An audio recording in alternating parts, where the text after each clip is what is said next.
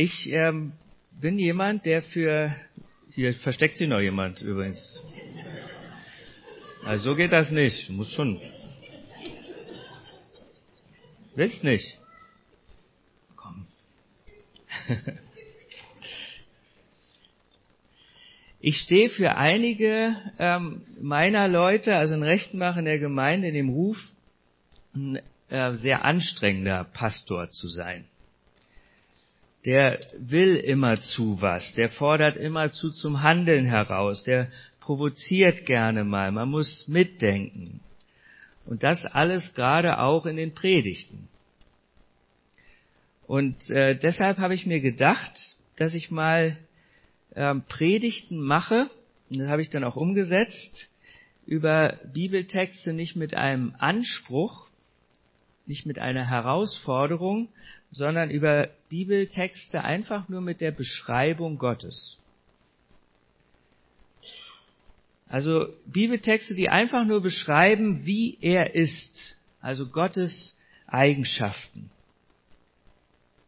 Und dabei können sich dann die Gottesdienstbesucher, so habe ich mir das gedacht, also ihr euch heute auch, könnt ihr euch ganz gemütlich zurücklehnen und einfach mehr über Gott erfahren.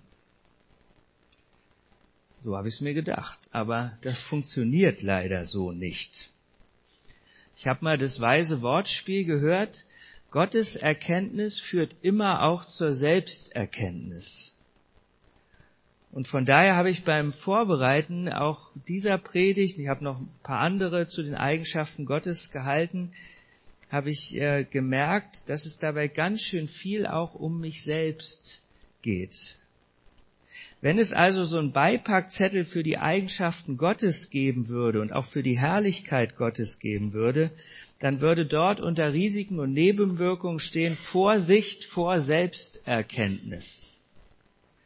Damit meine ich, wie verhalte ich mich diesem Gott und seinen herausragenden Eigenschaften gegenüber? Was machen sie mit mir und auch was machen sie mit uns und mit euch als Gemeinde? Welche Auswirkung hat die Herrlichkeit Gottes auf meinen Glauben? Und ich erhoffe mir schon, dass die Antwort, die jeder sich dann selbst gibt, heißt ganz viel. Ich erhoffe mir so eine, so eine neue Kraft, eine neue Dynamik für unser Glaubensleben, für unsere Beziehung zu diesem unseren Gott. Heute geht es also um die Herrlichkeit Gottes, eine übergeordnete Eigenschaft Gottes. Lehnt euch also zurück und lasst euch darauf ein, ohne euch zu sehr zurückzulehnen. Und ich möchte euch einen sehr gewöhnungsbedürftigen Bibeltext vorlesen. Hesekiel 1 in der Luther-Übersetzung überschrieben mit Der Prophet schaut die Herrlichkeit des Herrn. Ich sah einen Sturm aus dem Norden heraufziehen, eine riesige Wolke, in der ein Feuer flackerte und die vom gleißenden Licht umgeben war. In ihrem Inneren glühte es Bernsteinfarben aus dem Feuer heraus. In der Mitte der Wolke erschienen vier lebendige Wesen. Sie sahen aus wie Menschen, doch jedes von ihnen hatte vier Gesichter und zwei Paar Flügel. Ihre Beine waren gerade, doch ihre Füße glichen Kälberfüßen und schimmerten wie glänzendes Kupfer. Unter den Flügeln an ihren vier Seiten besaßen sie Menschenhände. Alle vier hatten Gesichter und Flügel, und ihre Flügel berührten sich gegenseitig. Sie drehten sich nicht um, wenn sie gingen, sondern folgten immer der Richtung, in die eines ihrer Gesichter zeigte. Jedes Wesen hatte vorn ein Menschengesicht, auf der rechten Seite ein Löwengesicht, auf der linken Seite ein Stiergesicht und hinten ein Adlergesicht. Ihre Flügel waren nach oben hin ausgebreitet, mit einem Flügelpaar berührten sie einander und mit dem anderen bedeckten sie ihren Körper. Die Wesen gingen immer in die Richtung, in die eines ihrer Gesichter zeigte, sie ließen sich vom Geist leiten und mussten sich beim Gehen nicht umdrehen. Zwischen den Leben, lebendigen Wesen war etwas, das aussah wie glühende Kohlen und wie leuchtende Fackeln, die zwischen den Wesen hin und her fuhren. Diese Feuer glänzten und Blitze zuckten daraus hervor. Die lebendigen Wesen bewegten sich hin und her wie ein Blitz. Während ich die Wesen noch betrachtete, fielen mir am Boden vier Räder auf, die sich vielleicht an den Vorderseiten der Gestalten, die sich jeweils an den Vorderseiten der Gestalten befanden. Die Räder funkelten, als bestünden sie aus Chrysolith. Alle vier Räder sahen gleich aus. Sie waren so gebaut, dass es wirkte, als würde eines in das andere hineingreifen. So konnten sie sich in alle vier Himmelsrichtungen bewegen, ohne sich dabei umzudrehen. Die Felgen der vier Räder waren furchterregend in ihrer Größe und über und über mit Augen bedeckt. Wenn die vier lebendigen Wesen sich bewegten, bewegten sich auch die Räder, und wenn sie sich von der Erde erhoben, dann erhoben sich auch die Räder. Sie gingen, wohin der Geist sie trieb, und die Räder gingen mit ihnen, denn der Geist der vier lebendigen Wesen war in den Rädern. Wenn sie sich bewegten, bewegten sich auch die Räder. Wenn sie stehen blieben, standen die Räder ebenfalls still. Wenn sie sich in die Luft erhoben, erhoben sich die Räder mit ihnen. Denn der Geist der lebendigen Wesen war in den Rädern. Oberhalb der Gestalten befand sich etwas, das wie ein festes Gewölbe aussah. Es schimmerte wie ein gewaltiges Kristall und erstreckte sich über ihre Köpfe hinweg. Unter diesem Gewölbe war jeweils eines ihrer Flügelpaare waagerecht aufgespannt, so dass sie einander berührten und mit, der andere, mit dem anderen Flügelpaar bedeckten sie ihren Körper. Wenn sie sich bewegten, hörte ich ihre Flügel rauschen. Es klang wie das Tosen der Wellen und wie die Stimme des Allmächtigen, wie das Dröhnen einer Menschenmenge oder der Lärm eines großen Heeres. Wenn sie stehen blieben, ließen sie die Flügel sinken und oberhalb des Gewölbes über ihren Köpfen war eine Stimme zu hören. Sie blieben stehen und ließen die Flügel sinken. Oberhalb des Gewölbes über ihren Köpfen befand sich etwas, das wie ein Thron aus Saphir aussah. Auf diesem Thron saß eine Gestalt, die einem Menschen glich. Von der Taille aufwärts schimmerte sie wie Bernstein, wie loderndes Feuer, das in einer festen Form eingeschlossen ist. Von der Taille abwärts erschien sie mir wie ein Feuer, sie war von gleißenden Flammen umgeben. Dieser helle Glanz ringsumher war wie der Regenbogen, der an einem Regentag in den Wolken zu sehen ist. In dieser Gestalt erschien mir, jetzt kommt's, die Herrlichkeit des Herrn. Als ich sie sah, warf ich mich zu Boden und ich hörte, wie jemand mit mir redete. Soweit der Bibeltext für heute Morgen. Lieber Hesekiel, ich frag mich, was hast du eigentlich geraucht? Wenn du sowas schreibst, hast du Drogen genommen? Wie kannst du sowas schreiben? Das klingt doch alles sehr, sehr merkwürdig, sehr durcheinander, sehr strange.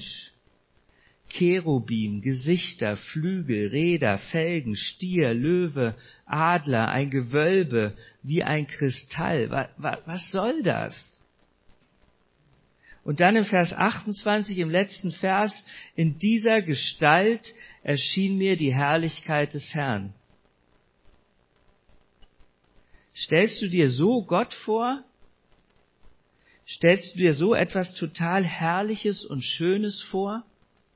Also ich nicht. Ich denke da eher an irgendwelche ganz abgefahrenen Fantasy-Filme. Und damit bin ich bei meiner ersten Aussage heute Morgen. Dein Gott ist zu klein. Deine Vorstellungen von Gott sind immer zu klein. Wenn du das weißt und deshalb damit rechnet, dass sich Gott dir auf eine ganz andere und besondere Art und Weise zeigt, so wie du ihn dir niemals vorgestellt hast oder vorstellen kannst, dann ist es ja gut. Ich habe mal den Satz gelesen, ich weigere mich an einen Gott zu glauben, den ich verstehen kann. Gott wirst du nie ganz begreifen und er ist immer noch anders, er ist immer überraschend. Aber bei manchen von uns ist Gott auch nicht nur zu klein, weil wir ihn einfach nicht in seiner Größe und Eigenart erfassen können, sondern er ist zu klein, weil wir ihn in eine Schublade gesteckt haben. Dr. James Innel Packer hat in einem seiner Bücher geschrieben, moderne Menschen gefallen sich zwar in großen Ideen über den Menschen, begnügen sich aber in der Regel mit ganz kleinen über Gott.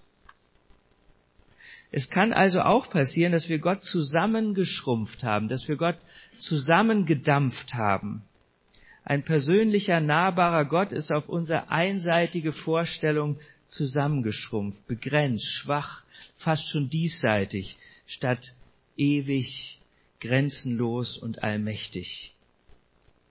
Und weil wir in der Gefahr stehen, Gott tatsächlich zu beschränken und in die Tasche zu stecken, deshalb ist es so wichtig, ihn mehr erkennen zu wollen, über ihn nachzudenken. Gottes Herrlichkeit führt uns vor Augen, wie erhaben, wie majestätisch und wie wunderbar Gott ist. Und deshalb will ich heute Morgen drei Fragen bewegen. Die erste Frage, was ist die Herrlichkeit Gottes? Die zweite, wie reagieren wir auf die Herrlichkeit Gottes? Wie antworten wir auf Gottes Herrlichkeit? Und die dritte, wie ist der Zugang zu dieser Herrlichkeit Gottes? Wie erfasst uns die Herrlichkeit Gottes? Also erste Frage, was ist die Herrlichkeit Gottes? Wir haben ja gerade Hesekiel 1 gehört, und von daher ist ja jetzt alles klar, oder? Genau so ist die Herrlichkeit Gottes. Nein, gar nichts ist klar. So ein Text über die Herrlichkeit Gottes kann einfach niemals einfangen, was sie tatsächlich ist. Kein Text und keine Predigt kann das. Und deshalb sind nach Hesekiel 1 mehr Fragen offen, als dass sie geklärt sind.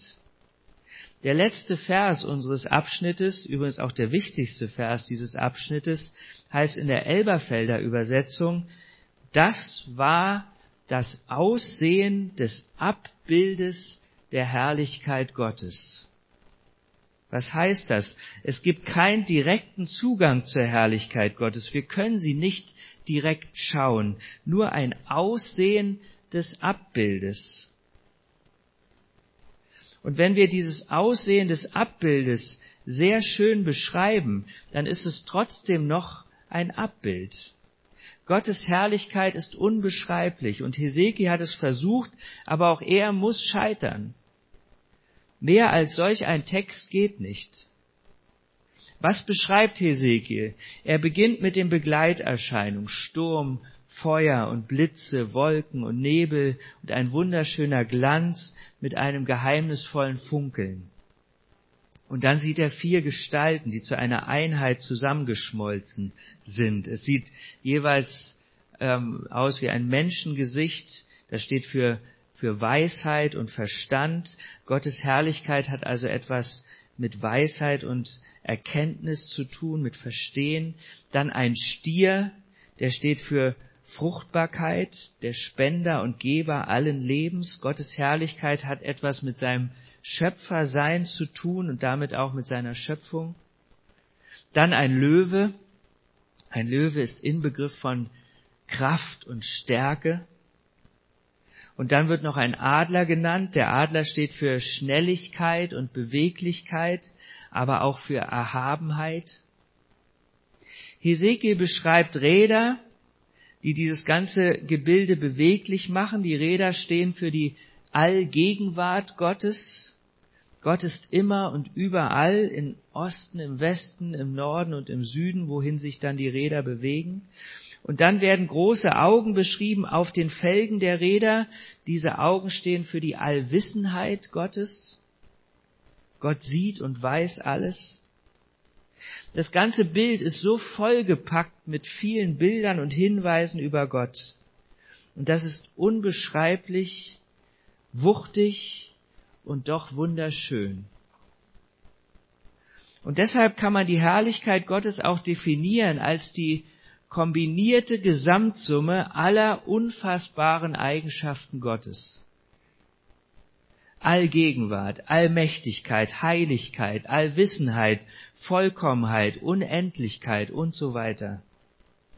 Timothy Keller hat die Herrlichkeit Gottes auch bezeichnet als unendliche Jenseitigkeit.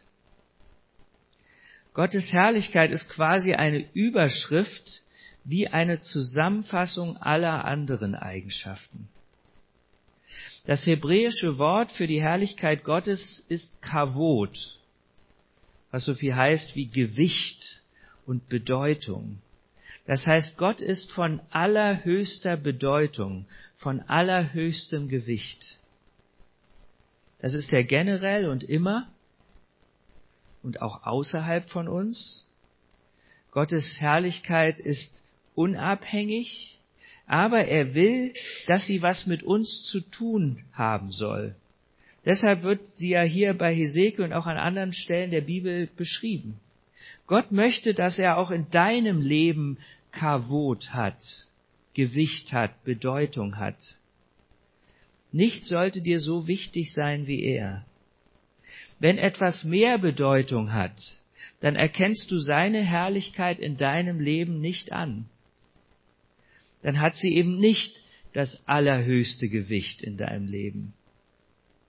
Wir sind immer noch bei der Frage, was ist die Herrlichkeit Gottes? Gottes Herrlichkeit ist seine absolute Schönheit. Gott ist schön. Lass dir das mal auf der Zunge zergehen. Gott ist schön. Oder lass dir das mal in den Augen zerfließen. Gott ist unfassbar schön. Wir, wir Menschen, wir brauchen Schönheit, existenziell wichtig. Wie viel Geld geben wir aus, um halbwegs schön auszusehen? Nicht OPs wahrscheinlich, oder? Hat jemand schon eine Schönheits-OP hinter sich? Der darf sich jetzt outen. Aber wir gehen shoppen, Kleider zu DM und Rossmann oder was ihr hier so habt. Wir werden angezogen, fühlen uns angezogen von schönen Menschen. Wir lieben das Schöne. Wir fahren in den Urlaub, dahin, wo es schön ist. Wir haben schöne Sonnenuntergänge. Wir haben schöne Landschaften. Ich war mal eine Zeit lang in Thüringen, da ist auch schön, da wo ihr dann hinfahrt. Schöne Musik erfrischt unser Herz oder auch schöne Architektur, je nachdem, wie wir so ticken ein schönes Zuhause. Meine Frau, die will immer, dass das Zuhause schön ist. Ich auch ein bisschen. Warum? Weil wir Menschen angezogen werden von Schönheit. Schönheit ist ein ganz starker Magnet für uns Menschen. Gott ist herrlich, er ist schön, und wenn du seine Schönheit entdeckst, wird es dich zu ihm hinziehen, das wird dich verändern. Gottes Herrlichkeit ist ein super Nahrungsmittel für deine Seele. Seine Schönheit aufzusaugen, das erquickt deine Seele. Wenn wir so ein Verhältnis gegenüber Gott haben, also ich sage jetzt was Negatives, er sitzt halt am längeren Hebel, deshalb bin ich gehorsam, deshalb beiße ich in den sauren Apfel.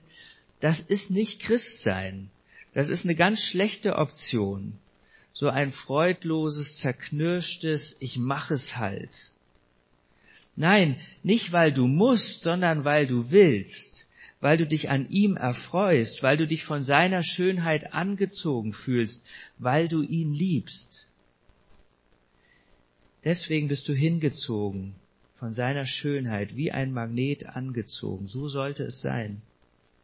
Faszination und Begeisterung von seiner Schönheit und von der Schönheit, wenn man von der erfasst wird, fasziniert und begeistert ist, dann passiert etwas, dann strahlt man diese Schönheit auch ein bisschen aus. Ein Kollege von mir hat immer wieder einen Satz gesagt, den ich nach wie vor sehr hochtrabend empfinde und auch nicht angemessen, also kein Bankerkollege, sondern Pastorenkollege, der hat gesagt, du bist die Herrlichkeit Gottes. Aber ein bisschen recht hat er. Wenn wir Gottes Herrlichkeit inhalieren, dann strahlt sie auch aus uns heraus. Dann können wir diese Herrlichkeit Gottes auch ausbreiten. Dann sind wir ein klitzekleines Abbild des Aussehens seiner Herrlichkeit. Die zweite Frage, wie reagieren wir auf die Herrlichkeit Gottes? Wie antworten wir auf seine Herrlichkeit? Woran können wir ablesen, ob wir schon von der Herrlichkeit Gottes erfasst worden sind? Welche Reaktion zeigt, ja vielleicht beweist sogar, dass wir ein Stück von seiner Herrlichkeit gesehen haben. Woran lesen wir das ab? Hesekiel zeigt es uns im letzten Vers des Kapitels in Vers 28, da steht, ich fiel auf mein Angesicht. Und wenn in der Bibel von Niederfallen die Rede ist, dann ist das sogar noch mehr. Dann steht da, ich hab mich auf den Boden geworfen. Und das steht dann für dreierlei. Es steht entweder für Anbetung oder auch für tiefe Demut oder für eine Kapitulation vor jemand anderem. Ich unterwerfe mich. Und ich behaupte, bei Hesekiel steht es für alle drei Aspekte. Anbetung, tiefe Demut und Kapitulation. Hesekiel sieht und erfährt im Exil in Babylon die Herrlichkeit Gottes und es verändert sein Leben komplett. Und so wird es auch uns gehen, wenn wir Gottes Herrlichkeit sehen. Das Kavot, das Gewicht seiner Herrlichkeit wird uns verändern. In Jesaja 6, Vers 5 steht, Weh mir, ich vergehe, denn ich bin unreiner Lippen und wohne unter einem Volk unreiner Lippen, denn ich habe den König der Könige, den Herrn der Herrscher gesehen mit meinen Augen. Wenn wir Gottes Schönheit sehen, dann werden wir überführt von unserer Hässlichkeit. Wenn unsere Ungerechtigkeit äh, wird uns dann richtig vor Augen gemalt und auch unsere Sündhaftigkeit. Es kann nicht sein, dass wir die Größe Gottes sehen und nicht anerkennen, wie schwach und wie begrenzt wir sind. Im Licht Gottes sehen wir unsere Dunkelheit. Gottes Herrlichkeit ist wie ein Spiegel. Es passiert dann eine tiefe Erschütterung deiner Selbstgerechtigkeit immer wieder in der Bibel. Die Hirten hatten Angst, als die Herrlichkeit Gottes über sie kam in der Weihnachtsgeschichte. Hiob 42, 5 und 6 steht, Bisher kannte ich dich nur vom Hören sagen, doch jetzt habe ich dich mit eigenen Augen gesehen, darum widerrufe ich, was ich gesagt habe und bereue in Staub und Asche. Oder Petrus sagt in Lukas 5, Vers 8, nachdem er Gottes Herrlichkeit in seinem Sohn Jesus Christus gesehen hat, Geh weg von mir, ich bin ein sündiger Mensch. Wenn Gott das in dir auslöst, dann bist du auf einem guten Weg, die Herrlichkeit Gottes ein bisschen zu verstehen und zu sehen. Solange du Gottes Herrlichkeit nicht erkannt hast, ist er eher ein Hilfsmittel für dich, um deine Wünsche vielleicht zu erfüllen. Solange du Gottes Herrlichkeit nicht erkannt hast, gehst du in den Gottesdienst oder in den Jugendkreis, weil du Inspiration brauchst oder weil du die Gemeinschaft genießt. Solange du Gottes Herrlichkeit nicht erkannt hast, wirst du vielleicht beten, aber du betest, damit dir deine Wünsche erfüllt werden. Vielleicht dienst du sogar irgendwo, arbeitest irgendwo mit, aber für Anerkennung oder für Pflichtbewusstsein.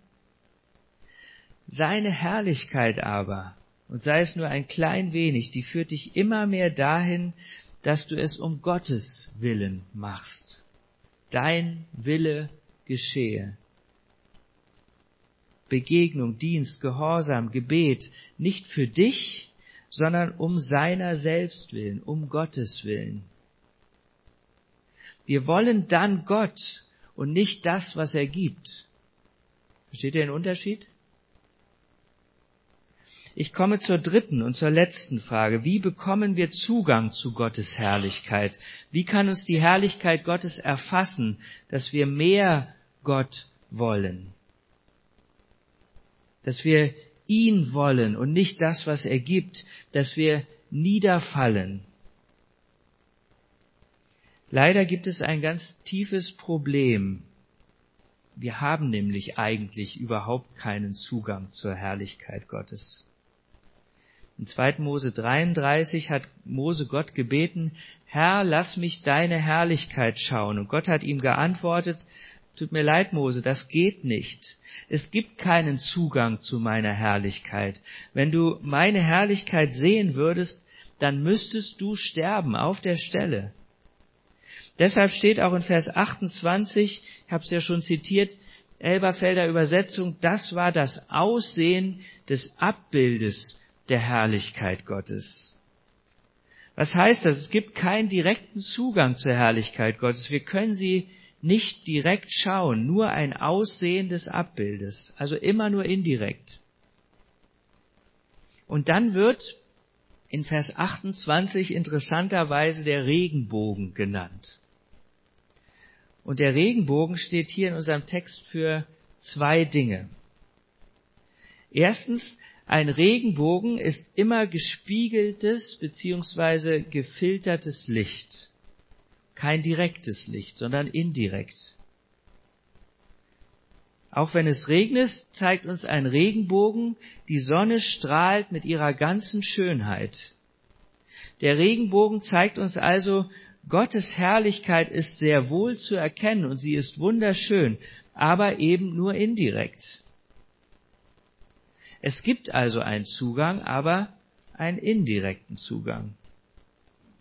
Und dieser Zugang ist die gleiche Antwort wie auf die zweite Frage, die ich gerade gestellt habe. Die Reaktion auf die Herrlichkeit ist auch der Zugang zu dieser Herrlichkeit, nämlich Anbetung Gottes.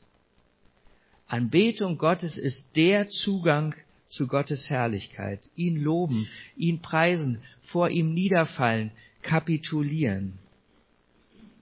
Wo kann man das am besten? Das ist für jeden unterschiedlich. Manche können Gott am besten in der Natur erleben, da bei deiner Herrlichkeit,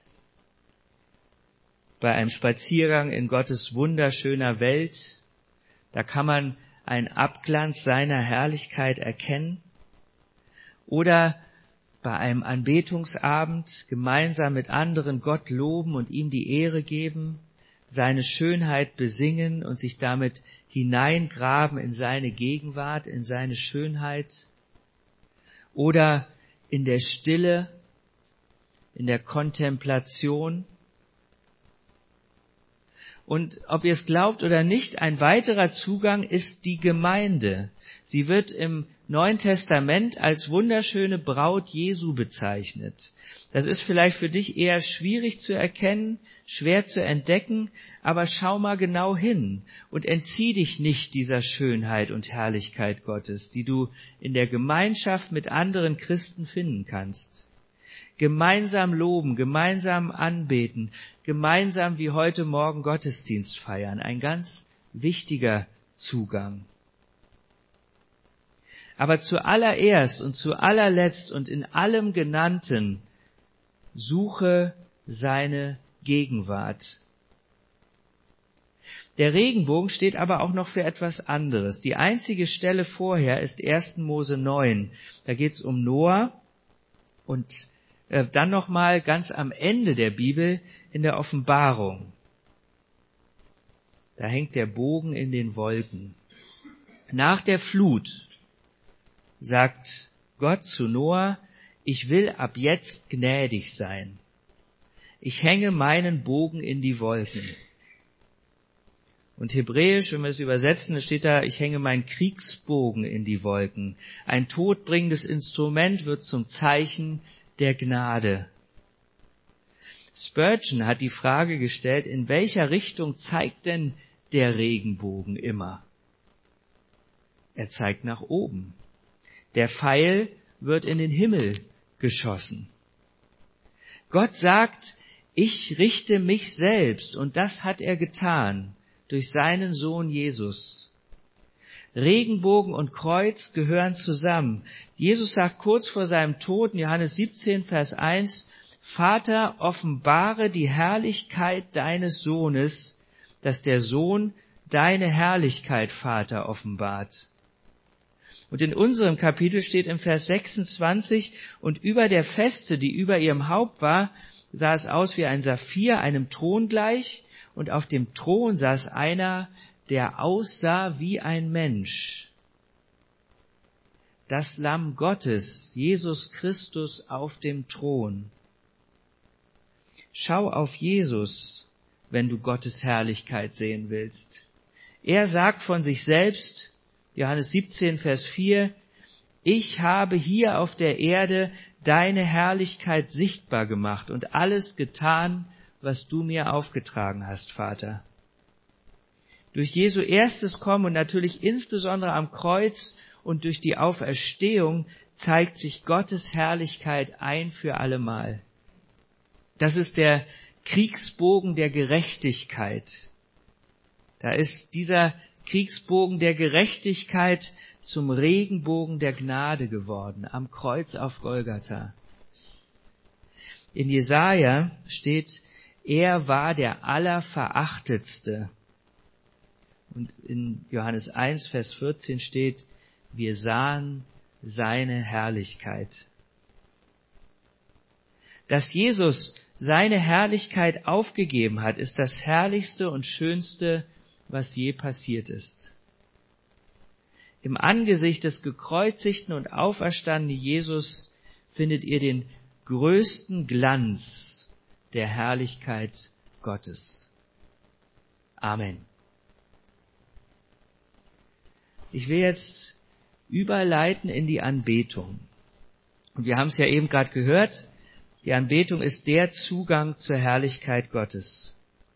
Und dazu habe ich euch ein Video mitgebracht, das mein Sohn mit äh, seiner Drohne aufgenommen hat. Das äh, geht jetzt hier gleich los. Das ist das Eiselmeer und die Sonne, die auf dem Eiselmeer scheint.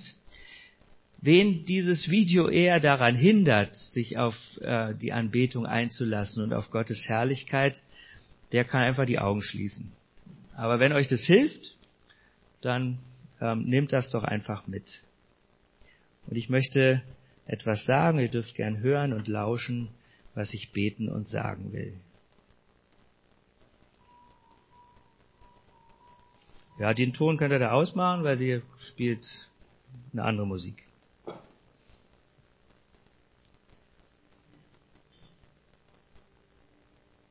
Du großer, herrlicher Gott, wir kommen jetzt zu dir. Wir wollen deine Herrlichkeit sehen, wir wollen deine Schönheit erkennen. Auch wenn sie uns demütig macht, auch wenn sie uns in den Staub wirft, ja, sogar gerade weil sie uns demütig macht und in den Staub wirft. Wir wollen deine Herrlichkeit sehen, mehr als alles andere. Wir haben Sehnsucht nach dir, wir verlangen nach deiner Herrlichkeit. Herr, schenk uns eine Sehnsucht nach deiner Herrlichkeit, nach reiner Schönheit, nach deiner Harmonie, nach deinem Glanz, danach dich zu sehen, wie du wirklich bist. Deine Herrlichkeit soll sich ausbreiten. Wenn du dich zehn Jahre zurückversetzen könntest, was ist das Erste, was du ändern würdest? Denk mal drüber nach, hier und jetzt. Wenn du eine Sache ändern könntest, viele von euch wussten wahrscheinlich sofort in dem Moment, als ich fragte, was das ist, was sie ändern würden. Vielleicht denkst du an irgendeinen Vorfall, den du verhindert hätten könntest irgendwas, was du getan hast und was du verzweifelt gerne zurückholen würdest, ungeschehen machen würdest. Oder du denkst an eine Gewohnheit, die sich so nach und nach entwickelt hat und die nicht gut für dich ist, die du am liebsten abstellen würdest. Oder vielleicht denkst du auch an Dinge, die unwahrscheinlich viel Zeit vergeudet haben und du würdest sie nicht noch einmal beginnen wollen. Für mich steht heute Morgen fest, wenn ich über diese Frage nachdenke, dann erkenne ich, ich habe zu wenig angebetet. Wer von euch denkt im Rückblick auf sein Leben, ich denke, ich habe zu wenig angebetet? Oder war da mal eine Woche, wo du dachtest, ich habe zu viel angebetet? Oder ein Tag, wo du dachtest, ich habe einfach zu viel Zeit in der Anbetung verbracht? Zu viel Zeit, um ihn zu loben und mit ihm zu reden? Ich kann sofort Tage und Wochen aufzeigen, wo ich zu viel Zeit beim Spielen verbracht habe. Oder ich kann sofort Wochen nennen, wo ich zu viel geschlafen habe, zu viel gearbeitet habe. Oder Wochen, wo ich zu viel Zeit damit verbracht habe, mir Sorgen zu machen. Oder wo ich zu viel Zeit ausgegeben, äh, zu viel Geld ausgegeben habe. Oder wo ich zu viel gegessen habe. Oder zu viel Fernsehen geschaut habe. Oder einfach nur zu viel Zeit vergammelt habe aber ich kann auf keinen Tag in meinem Leben zurückblicken, wo ich im Rückblick dachte, ich hätte besser nicht so viel anbeten sollen. Und wie viel besser wäre mein Leben, wenn ich mehr anbeten würde, wenn ich mehr die Herrlichkeit Gottes hineinlassen würde in mein Leben. Was willst du tun? Willst du dein Leben laufen lassen und dich immer wieder bedauern, warum hab ich nicht, warum hab ich nicht, warum hab ich nicht? Willst du nicht lieber etwas abbekommen von seiner Schönheit, seine Schönheit sehen, dich anziehen lassen von seiner Schönheit, die Kraft seiner Schönheit genießen? Komm zu ihm und sag ihm, Gott, du bist ein wunderschöner Gott und du regierst mit deiner Weisheit, mit deiner Kraft und mit deiner Liebe. Gott, du bist ein wunderschöner Gott. Die Herrlichkeit des Herrn bleibe ewiglich. Der Herr freue sich seiner Werke. Ich will singen dem Herrn mein Leben lang. Ich will loben mein Gott, solange ich bin. Gottes Herrlichkeit ist so wunderschön. Gottes ewige Herrlichkeit ist so wunderschön. Nichts ist dir gleich, o oh Herr. Da ist kein Gott wie du. Herrlich, unbegreiflich, erhaben und von unendlicher Schönheit. Keiner ist wie du. Niemand sonst berührt mein Herz so wie du. Denn du bist herrlich. Ich will dich sehen, öffne mir die Augen, gib mir mehr von deiner Herrlichkeit. Ich will dich anbeten, ich will dich loben und preisen. Dir gebührt die Ehre.